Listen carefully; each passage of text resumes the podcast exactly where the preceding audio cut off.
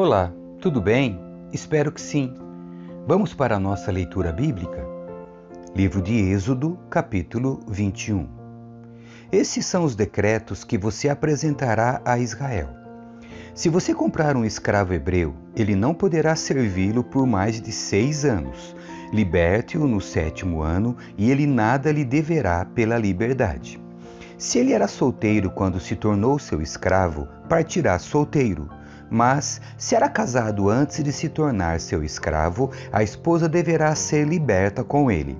Se seu senhor lhe deu uma mulher em casamento enquanto ele era escravo, e se o casal teve filhos e filhas, somente o homem será liberto no sétimo ano. A mulher e os filhos continuarão a pertencer ao senhor. O escravo, contudo, poderá declarar: Amo meu senhor, minha esposa e meus filhos. Não desejo ser liberto. Nesse caso, seu senhor o apresentará aos juízes. Em seguida, o levará até a porta ou até o batente da porta e furará a orelha dele com um furador. Depois disso, o escravo servirá a seu senhor pelo resto da vida. Quando o homem vender a filha como escrava, ela não será liberta como os homens. Se ela não agradar seu senhor, ele permitirá que alguém lhe pague o resgate, mas não poderá vendê-la a estrangeiros, pois rompeu o contrato com ela. Mas, se o senhor da escrava a entregar como mulher ao filho dele, não a, trará, a tratará mais como escrava, mas sim como filha. Se um homem que se casou como escrava tomar para si outra esposa, não deverá descuidar dos direitos da primeira mulher com respeito à alimentação, vestuário e intimidade sexual. Se ele não cumprir algumas dessas obrigações, ela poderá sair livre sem pagar coisa alguma. Quem agredir e matar outra pessoa será executado. Mas se for apenas um acidente permitido por Deus, definirei um lugar de refúgio para onde o responsável pela morte possa fugir.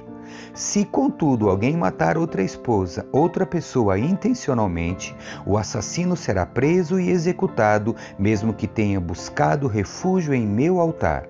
Quem agredir seu pai ou sua mãe será executado. Quem sequestrar alguém será executado, quer a vítima seja encontrada em seu poder, quer ele a tenha vendido como escrava. Quem ofender a honra de seu pai ou de sua mãe será executado.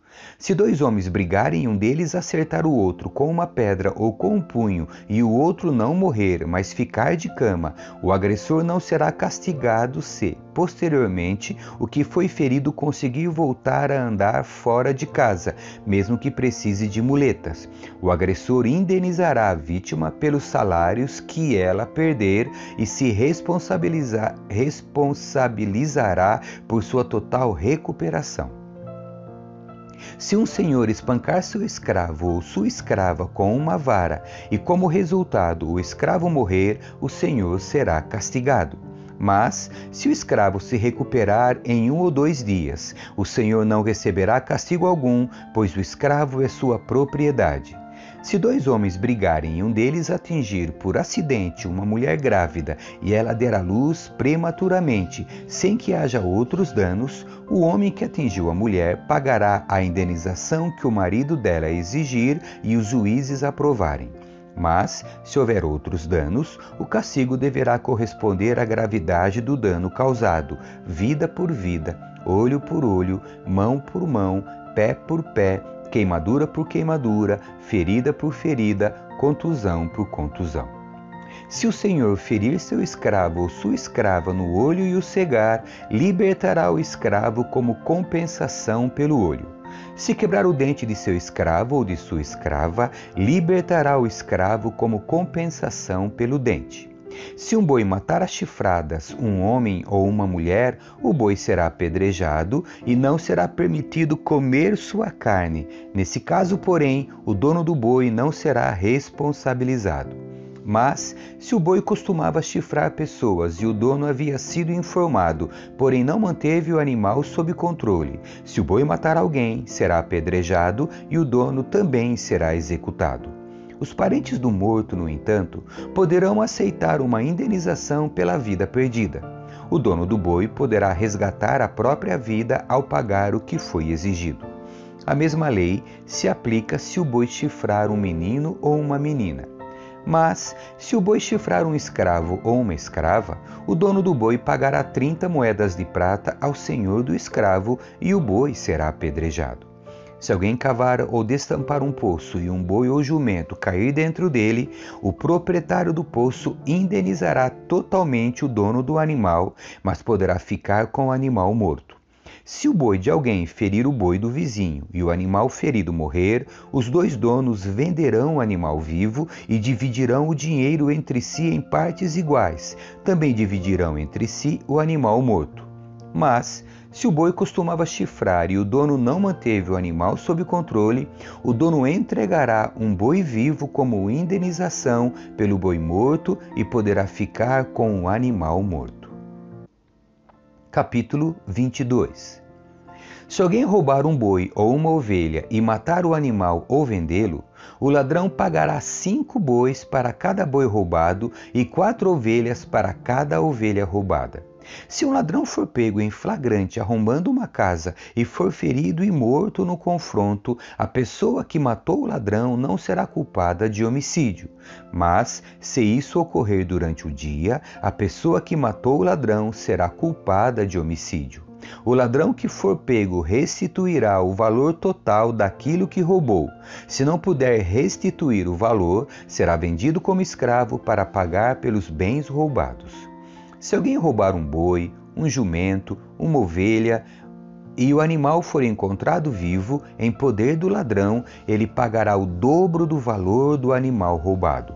Se o animal estiver pastando no campo ou na videira e o dono o soltar para pastar no campo de outra pessoa, o dono do animal entregará como indenização o melhor de seus cereais ou de suas uvas.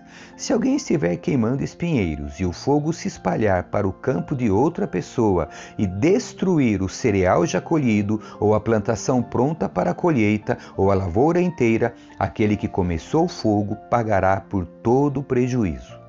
Se alguém entregar valores ou bens a um vizinho para que este os guarde e eles forem roubados da casa do vizinho, o ladrão, se for pego, restituirá o dobro do valor dos itens roubados.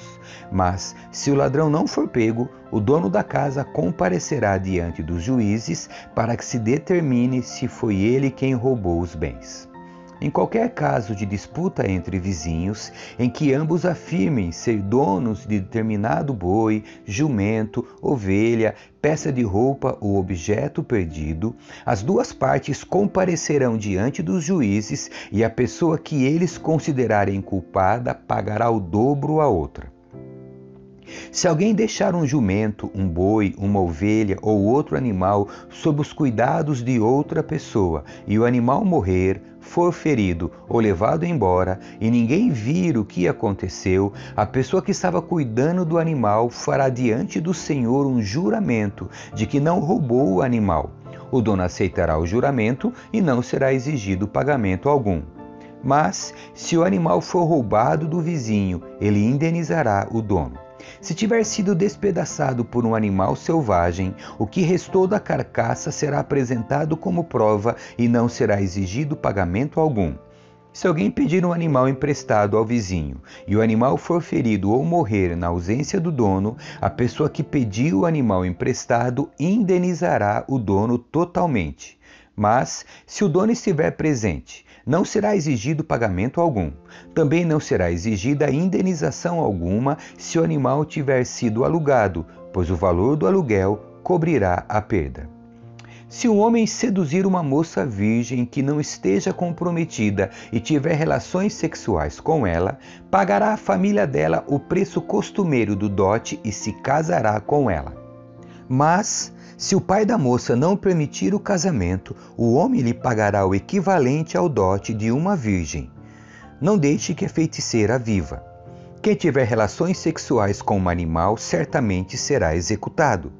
Quem sacrificar a qualquer outro Deus além do Senhor será destruído. Não maltrate nem oprima os estrangeiros. Lembre-se de que vocês também foram estrangeiros na terra do Egito.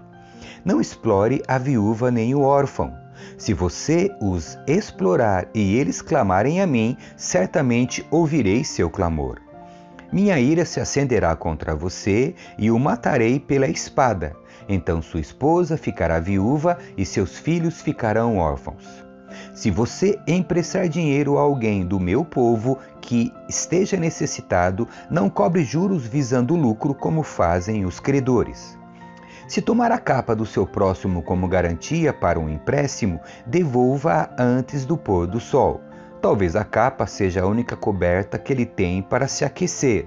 Como ele poderá dormir sem ela?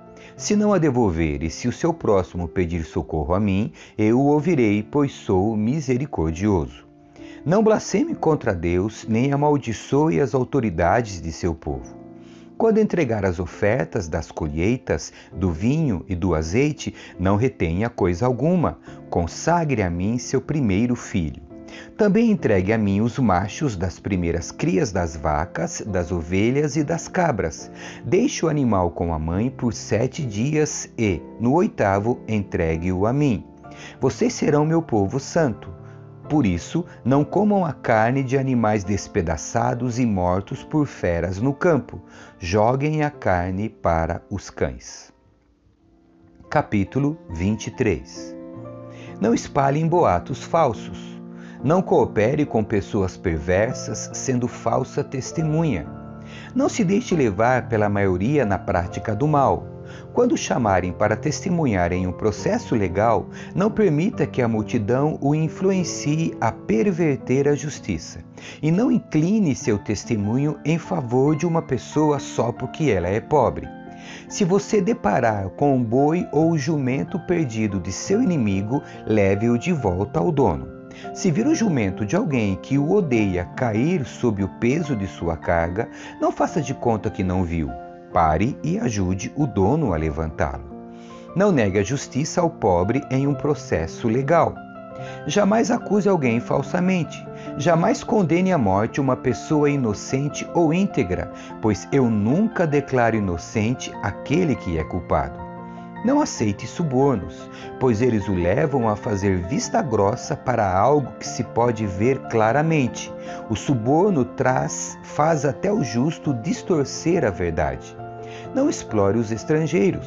Vocês sabem o que significa viver em terra estranha, pois foram estrangeiros no Egito. Plantem e colham os produtos da terra por seis anos, mas no sétimo ano deixem que ela se renove e descanse sem cultivo. Permitam que os pobres do povo colham o que crescer espontaneamente durante esse ano. Deixe o resto para servir de alimento aos animais selvagens. Façam mesmo com os vinhedos e os olivais.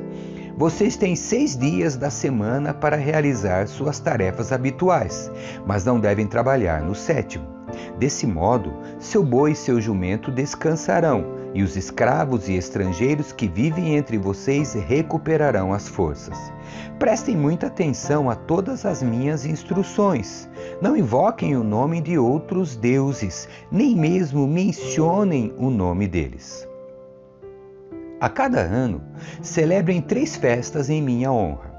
Primeiro, celebrem a festa dos pães sem fermento. Durante sete dias, o pão que vocês comerem será preparado sem fermento, conforme eu lhes ordenei. Celebrem essa festa anualmente no tempo determinado, no mês de Abib, pois é o aniversário de sua partida no Egito. Ninguém deve se apresentar diante de mim de mãos vazias.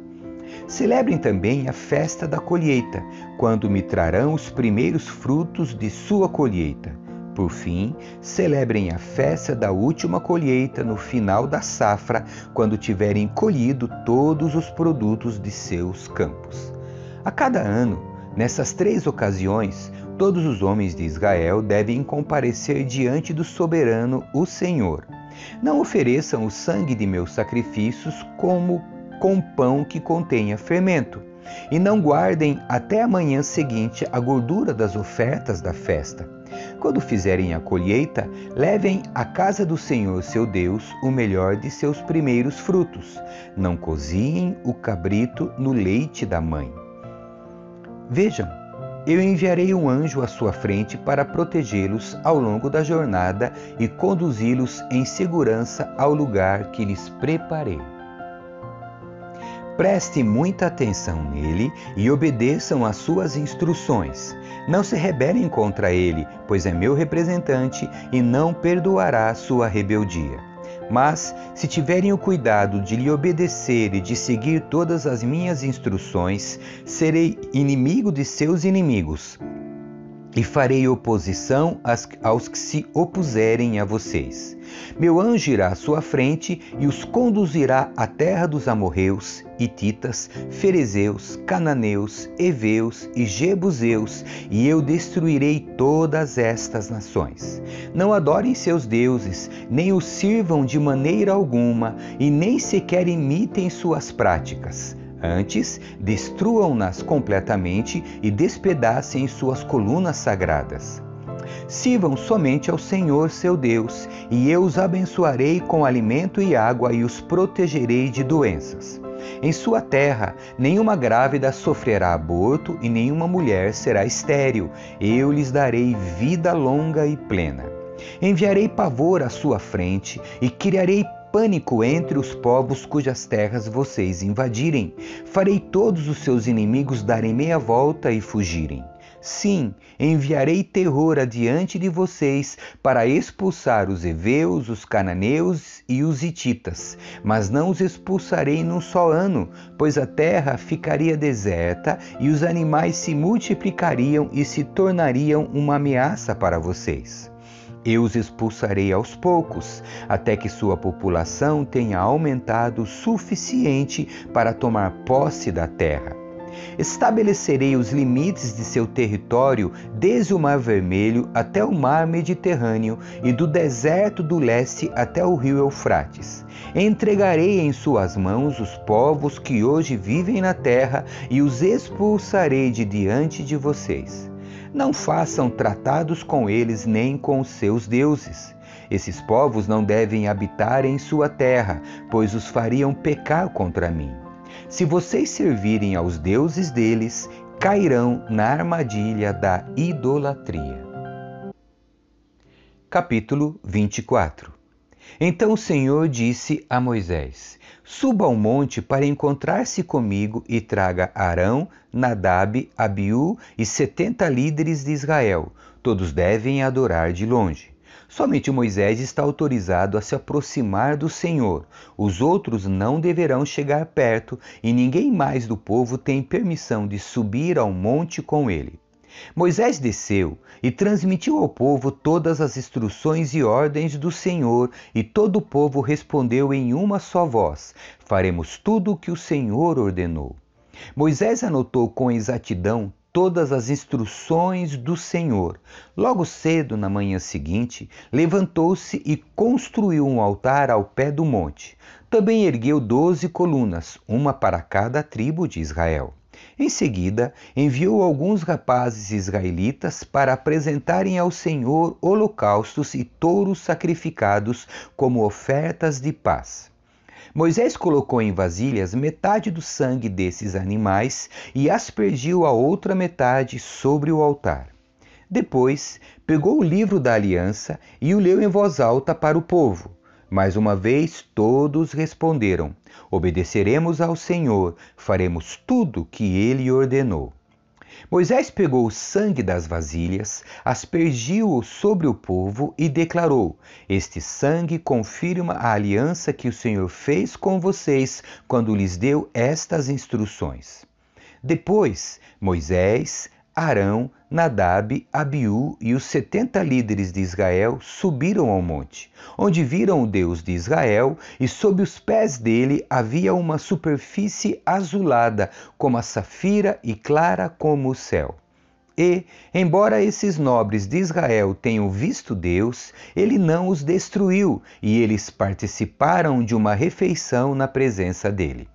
Então o Senhor disse a Moisés: Suba ao monte para encontrar-se comigo. Fique lá e eu lhe darei tábuas de pedra nas quais gravei a lei e os mandamentos para ensinar ao povo.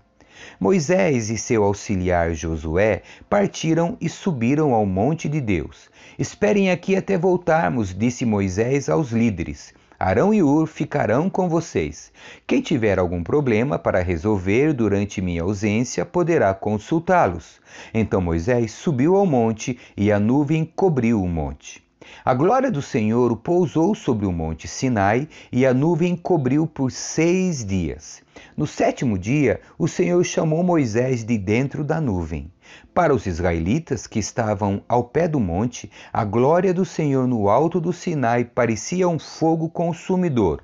Moisés desapareceu na nuvem ao subir ao monte e ali permaneceu quarenta dias e quarenta noites. Amém. Que Deus abençoe você. Tchau.